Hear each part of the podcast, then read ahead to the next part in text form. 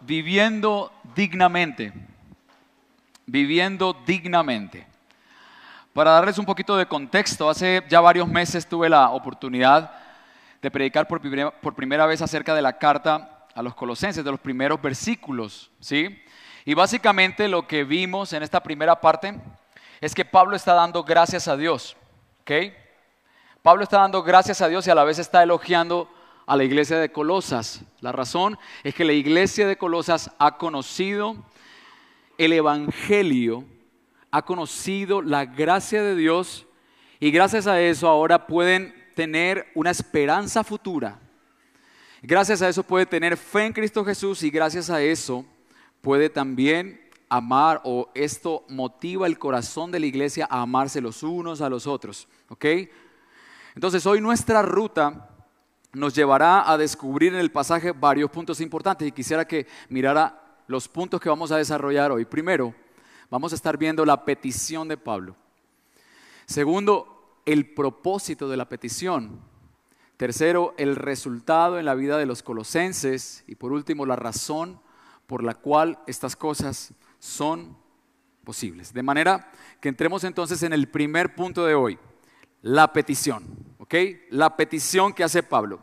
¿Cuál es la petición que hace Pablo? La encontramos en el versículo 9 que acabamos de leer. Dice, por eso, desde el día en que lo supimos, no hemos dejado de orar por ustedes. Pedimos que Dios les haga conocer plenamente su voluntad con toda sabiduría y comprensión espiritual. ¿Ok? Muy bien, lo primero que hace Pablo entonces es pedir a Dios, hace una petición en favor de los colosenses.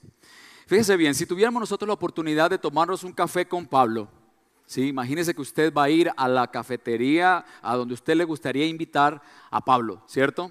Y le va a invitar un café y la pregunta que usted va a hacerle mientras está conversando con él es, ¿cómo puedo yo conocer la voluntad de Dios? ¿Sí? ¿Cómo puedo yo conocer la voluntad de Dios? Y yo creo que la mayoría de nosotros esperaríamos que Pablo sacara una cantidad de hojas blancas o un tablero, ¿cierto? Con unos marcadores y empezar a explicarnos, ¿sí? Y nos dijera, lo que tú tienes que hacer para, conocer la, para hacer la voluntad de Dios o para conocer la voluntad de Dios es esto, ¿sí? Punto número uno, punto número dos, punto número tres. Y de esta manera puedes hacer la voluntad de Dios o conocer la voluntad de Dios. Nosotros tendemos a ser pragmáticos, nos encanta cumplir requisitos. Esa es la razón por la cual yo creo que la mayoría de nosotros, o por lo menos yo lo haría así, ¿sí? Sin embargo, lo que Pablo hace con los colosenses es orar por ellos. Y yo creo que eso es lo mismo que Pablo haría con nosotros. Lo primero que Pablo haría si nosotros le preguntáramos, bueno Pablo, ¿cómo hago yo para conocer la voluntad de Dios? Pablo diría, déjame orar por ti. ¿Sí? Y esto nos deja ver una realidad bien, bien importante y es que nosotros no podemos producir esto dentro de nosotros mismos a través de la autorreflexión, el conocer la voluntad de Dios de forma espiritual. No es algo que nosotros podamos producir. De manera que vivir como Dios quiere que vivamos no es algo que nosotros mismos, a través de la autorreflexión a través de la fuerza de voluntad, porque me voy a proponer hacerlo, podamos lograr. No se puede así. La oración que Pablo hace nos recuerda o le recuerda a nuestro ser inflado de yo que necesitamos ir humilde y constantemente a la presencia de Dios para obtener sabiduría. ¿Ok? Necesitamos ir constantemente a la presencia de Dios para obtener sabiduría. ¿Recuerdan el pasaje en Santiago que dice, si alguno tiene falta de sabiduría, ¿qué dice? Pídala a Dios. No dice, metas en el cuarto y reflexione y ponga los deditos así, a ver si de ahí le llega, ¿verdad? Sino pídala a Dios, el cual da abundantemente, dice, y sin reproche. De manera que esto nos recuerda que la sabiduría para conocer cuál es la voluntad de Dios proviene de Dios mismo y Él hace, hace que podamos conocerla. Otra cosa que podemos inferir de aquí es que la voluntad de Dios es propia de sus hijos. Pablo está enviando esta carta a la iglesia, a hermanos creyentes, a hijos de Dios. Fíjese lo que dice 1 Corintios capítulo 2, versículo 13. Permítame leerlo para usted.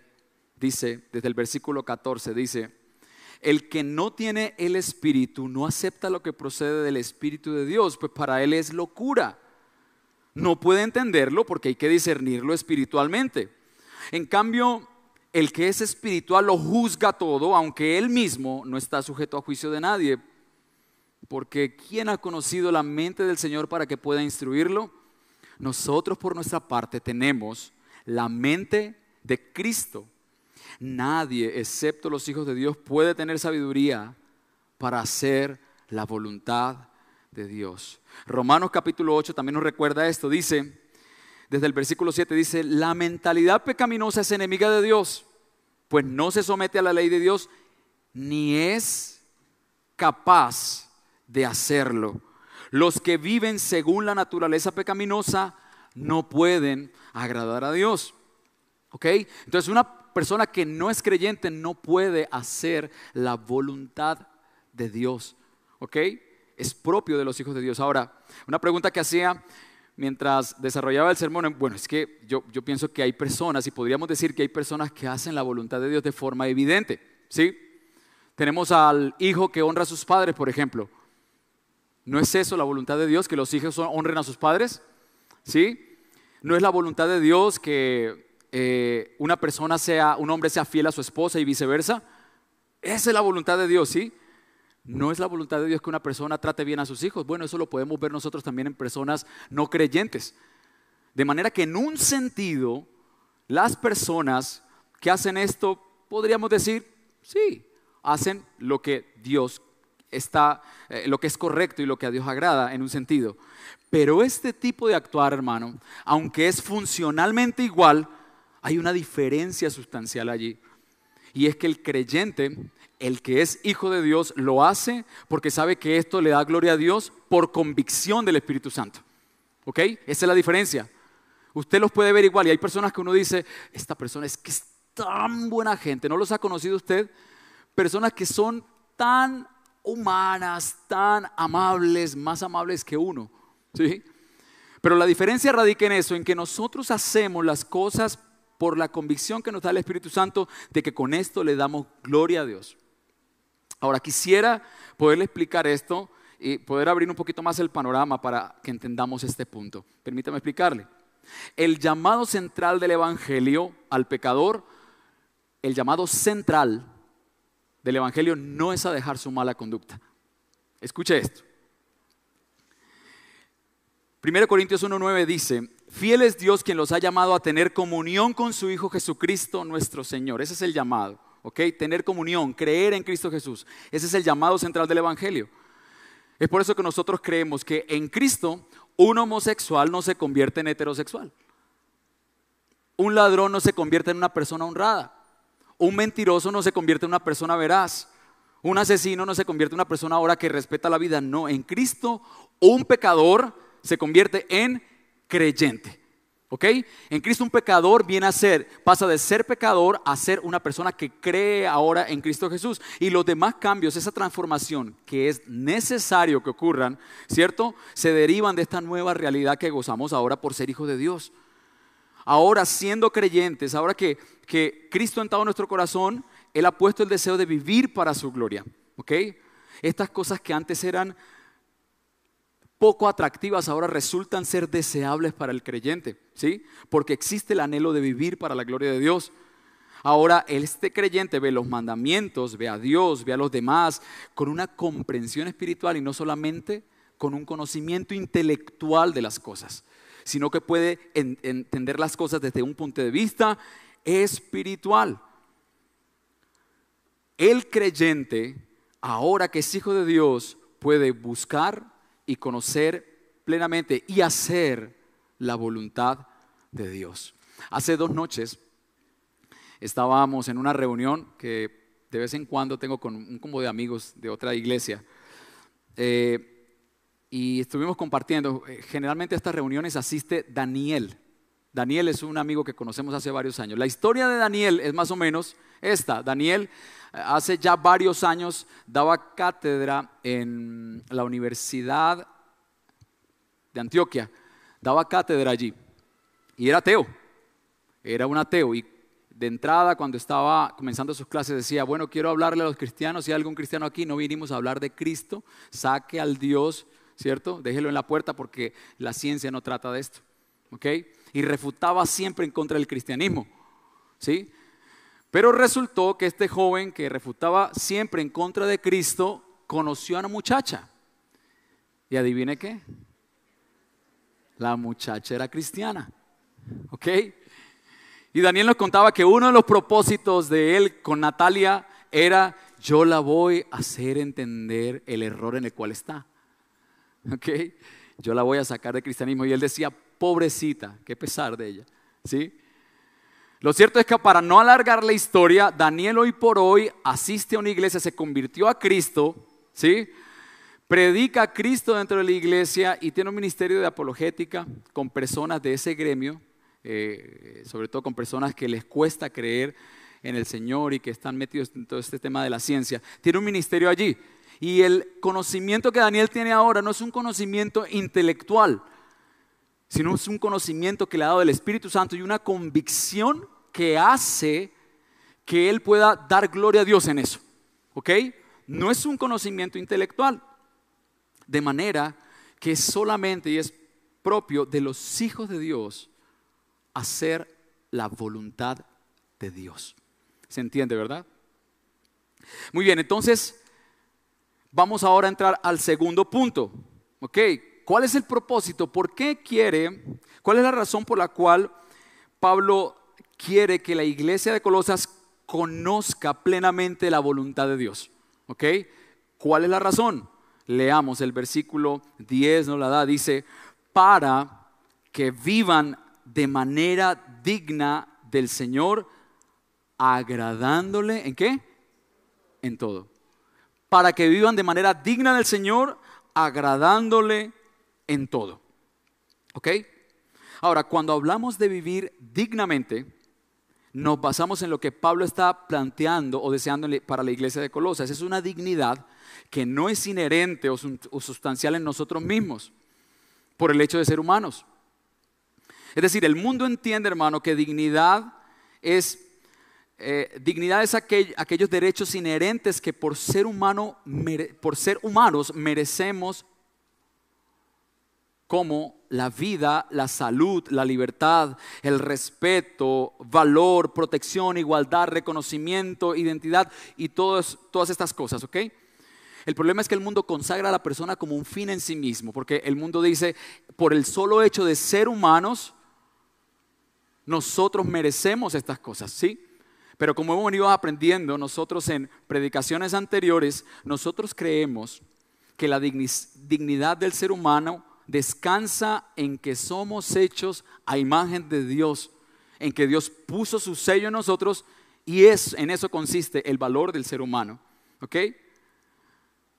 Por otro lado, la dignidad que promueve el mundo, ya en lo que respecta al valor de la persona como tal, está basada en lo que considera que merece, ¿sí? Merece ser tratado por lo que, por tu dignidad, ¿sí? Eh, voy a tratar de hacerme entender un poco. Si tú, eh, eh, porque esto en algún sentido es algo que pudiera resultar ser justo, si tú tienes un pregrado, pero tienes a un amigo que ya hizo una maestría y un doctorado, pues este que hizo la maestría y el doctorado va a ganar un poco más que el que solamente hizo esto, ¿verdad? Y es justo normal. El problema es que el mundo le da valor a nuestra vida en razón a si lo mereces también, en razón a si eres bonito, si eres inteligente, si eres adinerado, si has logrado determinadas cosas en la vida, entonces tú eres digno, ¿ok? Y eso es lo que se promueve en nuestra sociedad de hoy. Eres digno si logras, si alcanzas, tú eres digno de eso, ¿ok? Hoy por hoy, de hecho, si alcanzaste a nacer, eres digno de vivir. O si yo te quiero criar, eres digno de vivir. Y eso es la forma tan relativa como el mundo ve la dignidad del hombre. Pero más allá de cómo el mundo nosotros podamos ver, definir la dignidad humana, la dignidad de la cual Pablo habla a la iglesia es aquella, y preste mucha atención porque quiero que nos llevemos esta idea en nuestra mente, es aquella que corresponde al hecho de que vivimos en conformidad con la realidad de que le pertenecemos a Dios. Es decir, que ahora nosotros vivimos dando evidencia de que Él es nuestro Señor y por lo tanto es digno, Él es digno de que vivamos como nosotros vivimos. Vivir dignamente, hermano, es vivir como Dios merece que vivamos. ¿Y como Dios merece que vivamos? El mismo texto lo dice, agradándole en todo. ¿Ok? Ahora, la pregunta que surge aquí es, ¿por qué Dios merece que nosotros vivamos así? ¿Sí? Es como, ¿qué derecho tiene Dios de que nosotros vivamos así? Y se ha venido resolviendo esta pregunta en predicaciones anteriores. Por un lado, como hemos aprendido, Dios es digno de que nosotros vivamos así. Nos hace bien a nosotros, es bueno para nosotros. ¿Ok? Y Él es digno legítimamente. Pero en el contexto del, pasaje que estamos viendo, usted va a ver que todo, eh, todo ese texto está bañado del Evangelio. Está bañado del Evangelio. Pablo comienza hablando de la gracia, habla de la fe en Cristo Jesús y ahorita el pasaje, eh, como termina el pasaje que estamos estudiando, habla también del Evangelio. ¿Ok? Entonces, ¿por qué Dios merece que vivamos así? También por causa del Evangelio. Permítame explicarle un poquito más esto. Imaginemos que un amigo multimillonario, ni siquiera un amigo, un conocido multimillonario, ¿ok? sale del país y tiene muchas cosas, muchas propiedades y muchas cosas aquí en Colombia, pero resulta que eh, le llama a usted y le dice, eh, compadre, ¿sabes qué? Tengo tantas cosas aquí en Colombia, he decidido irme a vivir a Suiza y tengo tanto que quisiera dejarte todo lo que tengo aquí en Colombia a tu nombre. Quiero que tú seas dueño de eso. Yo creo que esa es la fantasía de muchos acá, incluyéndome, ¿cierto? ¿Sí? Ese amigo o la abuelita millonaria. ¿sí? Bueno, cuando uno tiene esta realidad, pues hay dos cosas que cambian. Primero, va a cambiar tu relación con esa persona, porque por un lado, tú no te has ganado nada de esa persona y la persona decidió dejártelo, ¿sí? Entonces, tú inexplicablemente acabas de recibirlo y tu relación con esa persona va a cambiar. Es posible que tú entres en relación con ella y vas a decir, ¿por qué lo hiciste? Bueno, y empieza a conocerle, pero también tu realidad va a cambiar. ¿ok? Tu realidad va a cambiar. De, manera que si, si usted vive en un apartamento estrecho que casi es cierto que es difícil vivir ahí, usted ya no va a vivir ahí. Usted va a ir y arrendar un lugar un poco más grande, ¿cierto? Si de pronto el carro que usted tiene es modelo 85 eh, y le saca por ahí 300, 400 mil pesos mensuales, pues usted ya se va a comprar un carro último modelo, ¿sí? ¿Verdad? O si usted es como yo, como yo y vamos a la carnicería y preguntamos, ¿A cómo es la libra de solomito? Y le dicen a uno a tanto y uno dice, deme dos libras de cáscara, porfa. ¿Sí? Bueno, esa realidad ya no se va a vivir, ¿ok? Porque vivimos en concordancia con esta nueva realidad. Y yo sé que esto es una forma muy limitada de entenderlo, ¿ok? Pero es algo así lo que ocurre con el Evangelio. Permítame, eh, piense ahora en el Evangelio. ¿Qué predicamos nosotros y qué no fue predicado a nosotros? ¿Ok? Yo sé que hay muchas formas y seguramente hay personas que han eh, descrito el Evangelio de una forma más completa, pero quisiera eh, poderles leer cómo lo, describo, como le digo, es muy limitado. Dios decidió crear el universo. Lo hizo todo perfecto, incluyéndonos. El Dios cósmico, grande, que, es que tratar de entenderlo resulta en un ejercicio similar al, que, al de tratar tratar de que una hormiga comprenda las redes informáticas, nos hizo a nosotros, pequeños, ínfimos, y nos amó. Nosotros decidimos rebelarnos en su contra y echamos a perder tanta belleza, nos volvimos tan torpes que ni siquiera podemos imaginar la gravedad de nuestra maldad. En este escenario Dios pudo simplemente darnos todo lo que buscamos, aquello de lo cual éramos dignos, el infierno, destruirlo todo, volver a iniciar. Al fin y al cabo, Él es Dios, ¿cierto? Y nosotros no somos nada en comparación con Él. Pero, ¿sí? Efesios, el gran pero de Dios, pero el Dios trino, que es rico en misericordia por su gran amor con que nos amó, ¿cierto? Aún estando nosotros muertos en delitos y pecados, ¿sí? nos amó, decidió hacerse hombre en Cristo Jesús, vino a nosotros, Le rechazamos, padeció nuestro rechazo y padeció la realidad de un mundo caído y hostil, lleno de personas rebeldes y depravadas.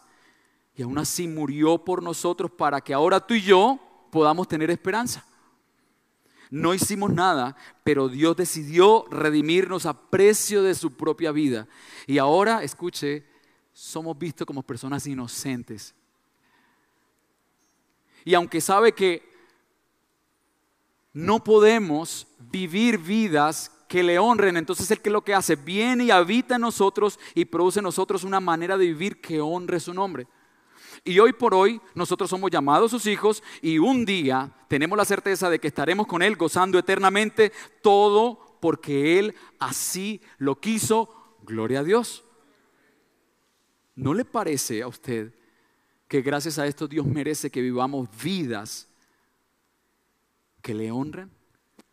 Una vida que le agrade en todo a Él. Dios merece que vivamos para Él porque Él es Dios, sí, pero también porque Él nos salvó para esto. Ahora, ¿cómo se ve esto en la vida del creyente? Ese es el siguiente punto. El resultado en la vida de los colosenses. ¿Cómo se ve esto? Porque eh, ya nosotros, bueno, sabemos que hay que conocer la voluntad de Dios, que agradándole en todo, pero ¿cómo se ve esto? Bueno, el mismo pasaje nos lo describe.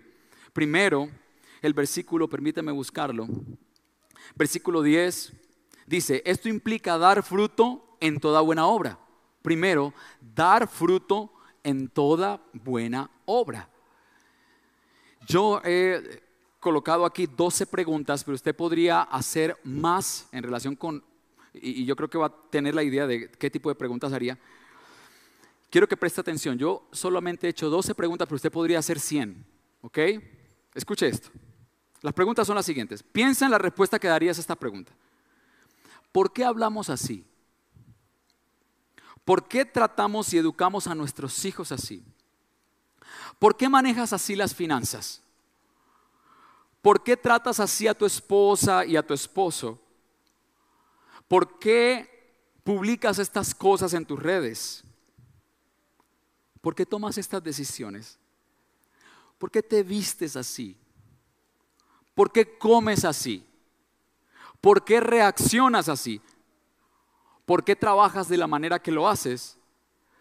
¿Por qué le das a Dios esa cantidad de tiempo en la semana? ¿Por qué piensas en lo que piensas? ¿Por qué te comportas así cuando estás solo?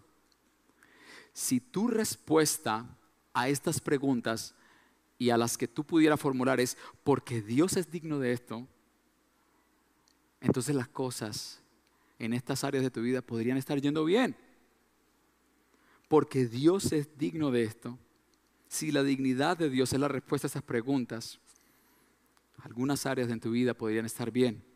Porque la motivación para hacer todo lo que hago en mi vida se resume en la frase, porque Dios es que digno de esto. Porque Dios es digno de esto.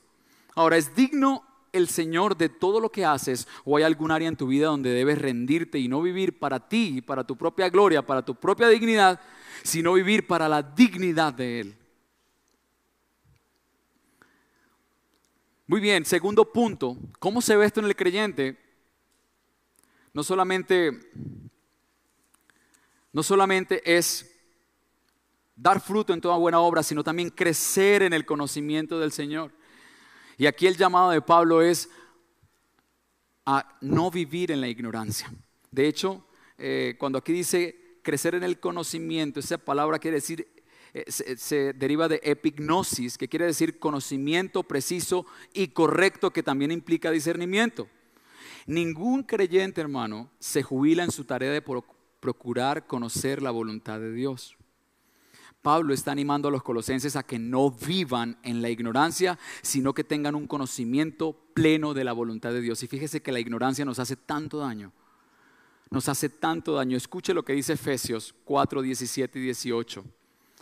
Estos versos que estoy leyendo así, permítame leerlo en favor de ustedes para, que, para no hacer que lo busque allí. Dice, así que les digo esto y les insisto en el Señor. No vivan más con pensamientos frívolos como los paganos a causa de la ignorancia que los domina y por la dureza de su corazón, estos tienen oscurecido el entendimiento y están alejados de la vida que proviene de Dios. Escuche bien, la iglesia de Colosia ya conocía la gracia, conocía el Evangelio, había frutos de fe, esperanza en el futuro, amor entre ellos. Pero la iglesia ahora también tiene que continuar conociendo al Señor. La piedad no es el resultado del conocimiento. Es decir, no podemos decir que con meramente un conocimiento intelectual cualquiera que lea la Biblia va a convertirse en una persona santa. ¿Sí? No podemos garantizar eso. Pero la impiedad sí es el fruto de la ignorancia. La piedad no es el resultado del conocimiento, pero la impiedad sí es el fruto de la ignorancia. De manera, hermano, que existe una relación directa entre la ignorancia y la desobediencia. ¿Y cómo dejamos nosotros de ser ignorantes? Yo recuerdo que las reuniones que teníamos en familia, que eran eh, coordinadas por mi abuelo paterno, era, siempre terminaban en lo mismo. Él podía hablar de cualquier tema, pero siempre al final terminaba en la misma conclusión tenemos que estudiar más la palabra de Dios y tenemos que orar más. Estudiar la palabra de Dios y orar más. Y uno como por dentro era como que no encuentra otra aplicación. Bueno, sigue siendo para nosotros lo mismo. ¿Sí? ¿Cómo dejamos de ser ignorantes? Procurando la oración y el estudio de la palabra de Dios cada día. Y es mi oración por mí y esperaría yo que por usted, ustedes también pudieran hacerla, que el Señor renueve nuestro deseo por su palabra y por buscarle. Muy bien, el tercer punto, pasemos al tercer punto. O a la tercera forma más bien como se ve esto de agradar a Dios o de vivir vidas dignas para Él. Dice, y ser fortalecidos en todo sentido con su glorioso poder. Una vida que es digna del Señor es una vida que reconoce que la fuente de su poder se encuentra en Dios, en el Espíritu Santo. Es una vida que frente a todo pronóstico da fruto para la gloria de Dios y la razón es que está plantado junto a los manantiales de poder del Señor. Como ya aprendimos ahora, no podemos nosotros producir esto. Nosotros, eh, una vida que agrada a Dios es una vida que reconoce que requiere del Señor, requiere del poder para dar frutos en la, en la vida, requiere del poder de Dios para dar frutos en estas áreas. Y el resultado de esto, continúa el pasaje, es que perseveraremos con paciencia en toda situación, dando gracias con alegría con gozo al Padre. El resultado son vidas que obedecen a Dios de manera perseverante, pero no aburridos, sino de forma alegre y gozosa. Y de hecho esta es otra diferencia entre, alguien que es creyente y otro que no lo es. ¿Sí? Nosotros los creyentes no deberíamos decir cosas tales como, no, yo no hago esto porque yo no bebo porque la religión me lo prohíbe. O yo no entro a ese lugar porque es que si el pastor o alguien de la iglesia me ve. O yo tengo que ser fiel a mi esposa porque es que si no me deja.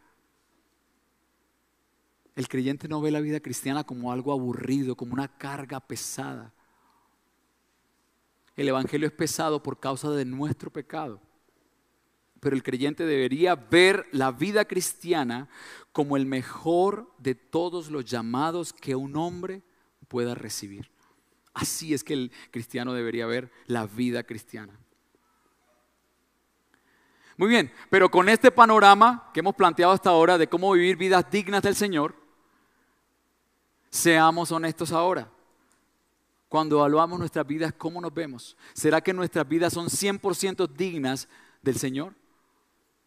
Si somos honestos, hermano, es muy difícil. Hay áreas de la vida donde nos encontramos que somos faltos y que necesitamos esa intervención de Dios. Esas áreas donde pecamos y donde nos sentimos miserables y donde deseamos que el Señor venga pronto, nos hallamos faltos todavía. Y esa es la razón por la cual Pablo no nos deja solamente ahí, sino por la cual baña todo el pasaje con el Evangelio. Y Pablo incluye el elemento de que todo esto es posible gracias al Evangelio. ¿Ok? Pablo nos está diciendo, y vamos a leer esta parte, que dice, desde el versículo 12, parte B, dice, Él los ha facultado para participar de la herencia de los santos en el reino de la luz. Él nos libró del dominio de la oscuridad y nos trasladó al reino de su amado Hijo, en quien tenemos redención, el perdón de pecados. ¿Ok? El Evangelio. El Evangelio es lo que hace posible que nosotros podamos vivir vidas dignas del Señor. Es el Evangelio. ¿Ok? Una de las escenas más importantes de las películas basadas en la Segunda Guerra Mundial, que se ha incluido eh, también en, libros cristianos y en predicaciones, como por ejemplo ahora, es la de la película eh, Rescatando al Soldado Ryan. ¿Recuerda? ¿Sí? Voy a hacer un pequeño resumen. Resumiendo, todo un comando ha sido enviado a rescatar a Ryan, el único hijo que queda una mujer, eh, porque perdió a los demás hijos en la guerra, y que el gobierno ha determinado intentar salvar. ¿Ok? Al final todos los soldados, o más bien casi todos los soldados mueren, incluyendo el capitán del comando, que se llamaba John Miller, quien antes de morir y habiendo asegurado que esa misión se cumpliría, que Ryan iría, entonces él ya moribundo se acerca al soldado Ryan, eh, le pide a Ryan que se acerque y en el oído le susurra las siguientes palabras que traducen en español algo como, gánate esto. Otras traducciones dicen, sé digno de esto. Y al final de la película, Ryan ya entrado en años, ya viejo, visita la tumba del capitán, como es de costumbre, cada año, y antes de irse, entre lágrimas, le pide a su esposa que por favor venga y que le diga que realmente él ha vivido dignamente. Él quiere escuchar eso de su esposa. Dime que he vivido dignamente. Dime que la muerte de todos esos soldados y de, y de mi capitán valieron la pena por mí. Dime que he vivido en conformidad con eso. Y a lo cual ella asiente y dice, sí, ha sido un buen hombre. Ha sido un buen hombre. Escuche bien, sin la presencia de Cristo en este pasaje, nuestras vidas estarían gobernadas por la frase del capitán, John Miller, haz que tu vida valga la pena. Gánate esto. Sé digno de esto. Sé digno de esto. ¿Sí? Y aunque es una película muy buena y recomendada, aunque yo solo la vi una vez, hubo una escena que no me gustó demasiado chocante para mí, igual la recomiendo, es muy buena. Pero estas palabras no nos ayudan mucho a hacer una buena teología bíblica o a usarla como un ejemplo para una buena teología bíblica. Si recuerdan, una de las enseñanzas que está Pablo refutando en la iglesia de los colosenses es esto de que tú tienes que a la obra de Cristo sumarle algún acto, ¿cierto? Alguna observancia de la ley, algún eh, comer determinados alimentos, observar algunas fiestas. Si tú lo haces y le sumas eso a Cristo, entonces tú podrás ser salvo. Esa es una de las cosas que Pablo está atacando en los colosenses, ¿ok? Y Pablo está enseñando de que Cristo es suficiente, de que todo lo que la iglesia de Colosas necesita se encuentra en Cristo. La suficiencia de Cristo, la preeminencia de Cristo, la suficiencia de Cristo. De manera que cualquier cosa que le sumemos a la obra de, de Cristo para nuestra salvación ya invalidó el Evangelio. Ahora, si ustedes como yo, o le pasó igual que a mí, vivimos la crisis de los 30, de pronto usted esté en esa crisis, en la de los 40, la de los 50. Yo me acuerdo que por allá por los lados de los 30, bueno, eso fue hace poco, por cierto, hace muy poco. Eh, una de las ideas que estaba en mi cabeza que era difícil de quitar es, y que me mortificaba la vida era, Dios, yo no he logrado nada todavía, yo no he hecho nada, ¿qué tengo? Yo no soy nadie, ¿sí? Mi vida no ha valido la pena, ¿qué tengo? Mira, ¿qué tengo? Y eso es una idea que taladra nuestro corazón todo el tiempo. Sin embargo, con el tiempo Dios ha venido haciéndome entender, y aunque a veces a pesar de mi terquedad, que esta búsqueda termina cuando nos acercamos al Evangelio y entendemos que nuestra vida ya vale la pena, hermano, porque la vida y muerte de Cristo valieron la pena. Nuestra dignidad debe estar basada en lo que Cristo ganó para nosotros en la cruz. Y entre tanto no entendamos eso, nosotros vamos a estar, al igual que Ryan, buscando en esa búsqueda infructuosa de hacer, tratar de hacer que mi vida valga la pena, que mi vida sea digna. que mi vida sea digna. Nos definiremos entonces según los inestables, infructuosos y pecaminosos estándares del mundo. Entonces vamos a buscar tener más, lograr más, ser más conocido. Sin embargo, hermano, los cristianos no buscamos dignidad. Y la razón es que a nosotros nos fue otorgada la dignidad de Cristo. ¿Sí?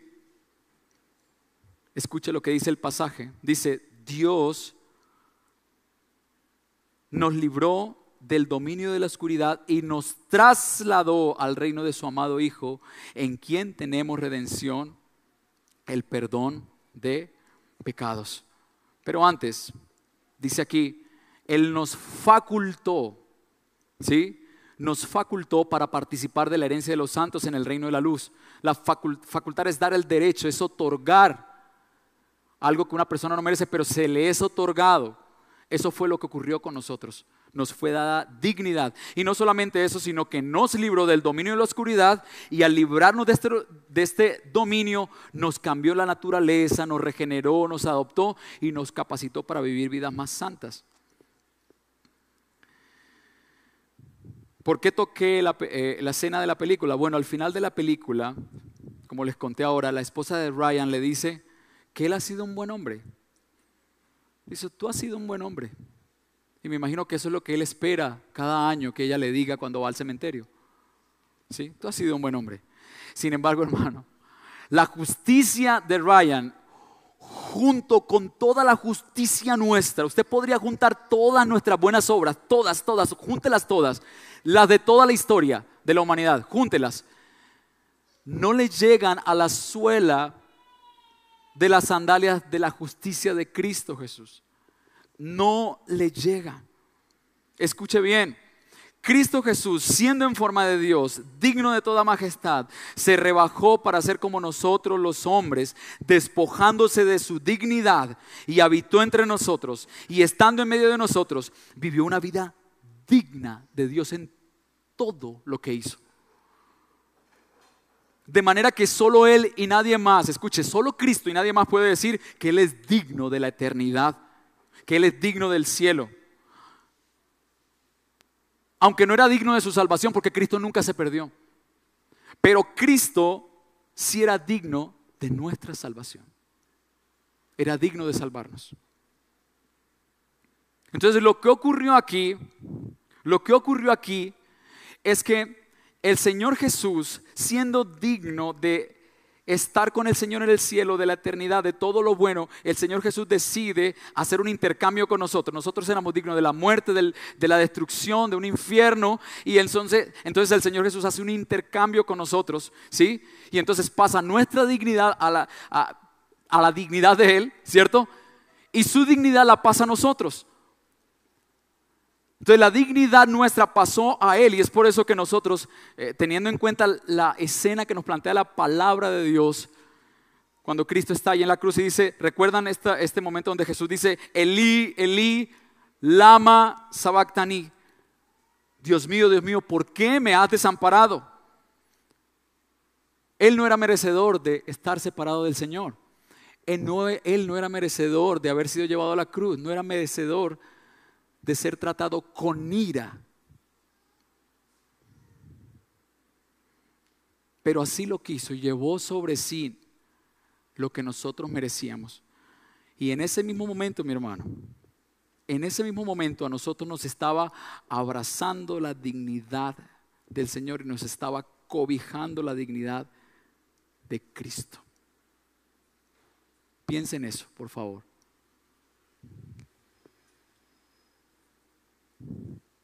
La palabra dice, en 2 Corintios 5, dice 21, dice, al que no cometió pecado alguno, por nosotros Dios lo trató como pecador, para que en él recibiéramos la justicia de Dios. Ahora, gracias a que esta dignidad de Cristo nos envuelve, nosotros podemos vivir en la presencia de Dios y disfrutar de aquello que Cristo aseguró para nosotros en la cruz del Calvario. Es una eternidad con el Señor por siempre. Esa es la dignidad que nos abrazó a nosotros, hermano. Entonces hay, una, hay algo que quiero que usted se lleve a su casa hoy por la palabra y es vivir dignamente, es vivir la vida que Dios merece que nosotros vivamos, pero motivados por el hecho de que ya hemos sido revestidos con la dignidad de Cristo. Y esto es el Evangelio. Y no quedamos en el limbo, sino que ya fue resuelto para nosotros nuestra condición en la cruz del Calvario, nuestra vil condición. Amada iglesia, que el Señor nos recuerde esto cada vez. Y si tú, mi hermano, con mucho temor, lo digo de verdad, si tú eh, que dices llamarte cristiano, pero no deseas conocer a Dios, y tal vez tienes un conocimiento únicamente teórico del Evangelio, que has vivido toda esta vida para tu propia dignidad, tal vez debas revisarte examinarte a ti mismo si estás en la fe. Pero si vives para la dignidad de Dios, para gloria de su nombre, para honrarle, para obedecerle, para humillarte delante de Él, tendrás vida eterna con Él para siempre. Y si hay un amigo que nos visita hoy, hay dos platos servidos en la mesa, mi hermano. El plato de tu propia dignidad. Si tomas el plato de tu propia dignidad, vas a cosechar efectivamente aquello de lo cual tú eres digno de una vida sin Dios por toda la eternidad. Pero si vives para la dignidad de Dios, cosecharás vida eterna gracias a Cristo Jesús. Tres conclusiones antes de terminar y poder cantar una canción.